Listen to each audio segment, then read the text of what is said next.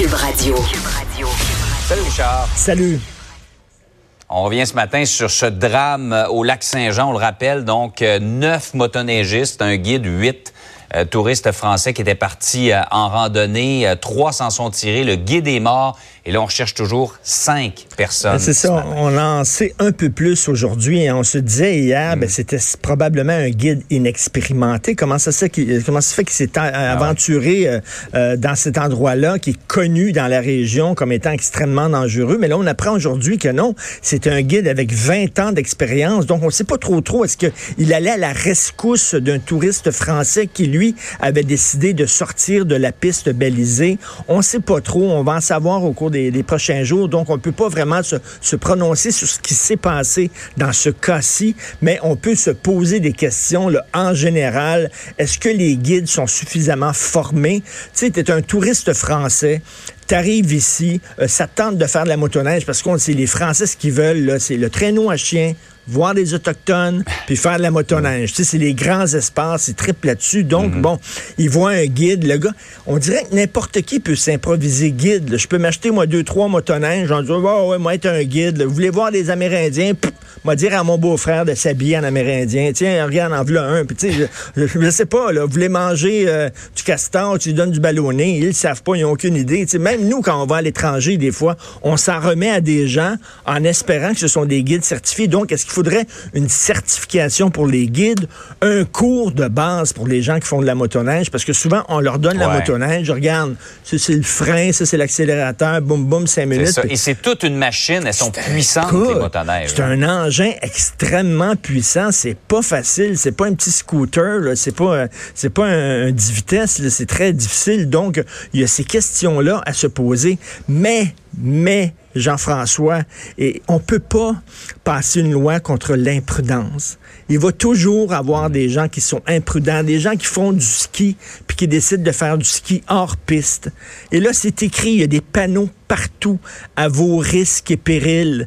Quand tu fais de la motoneige, il y a des sentiers balisés. Là, qu'est-ce qui s'est passé? Peut-être qu'il était désorienté, qu'on dit, parce qu'il y avait une tempête, il savait pas où il était, etc. Mais tu sais, il y a souvent des gens, des casse-coups. Regarde le nombre de décès qu'il y a par année de gens qui se font prendre en photo sur le bord des falaises.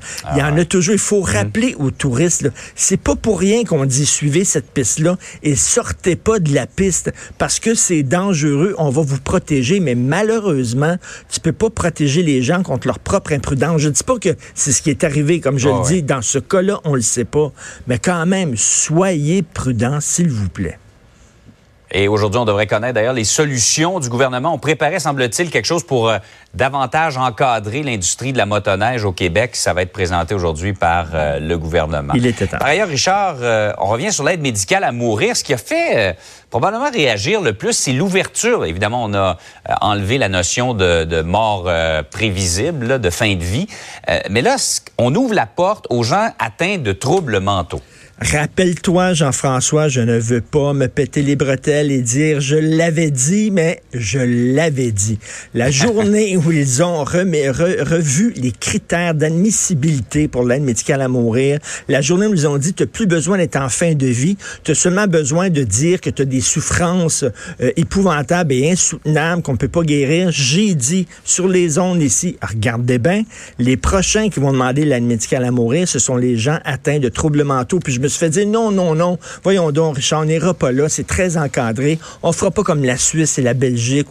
Ben non, c'est ce qu'ils demandent parce que oui, il y a des gens qui sont euh, schizophrènes, qui sont dans des dépressions depuis longtemps, qui ont essayé toutes sortes de thérapies, tout ça, et qui disent mes souffrances psychologiques sont aussi épouvantables que les souffrances physiques. Et là, on voudrait, nous aussi, l'aide médicale à mourir. Là, on est en train d'envisager de permettre ça pour des gens qui souffrent de troubles mentaux mmh. graves.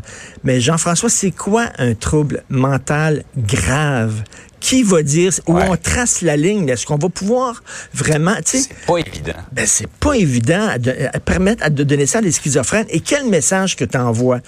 Tu envoies aux schizophrènes en disant, mm. ben oui, euh, c'est épouvantable votre maladie, vous devriez en finir. dire, quel message qu'on envoie? Je trouve que là, on est sur une pente extrêmement glissante. Puis parce que d'un côté, on dit, si tu es déprimé, faut pas que tu te suicides. On dépense énormément d'argent pour les campagnes contre le suicide sensibilisation suicide, mais de l'autre côté, on dit, ben, si t'es déprimé, peut-être qu'effectivement, on va t'aider à mettre fin à tes jours.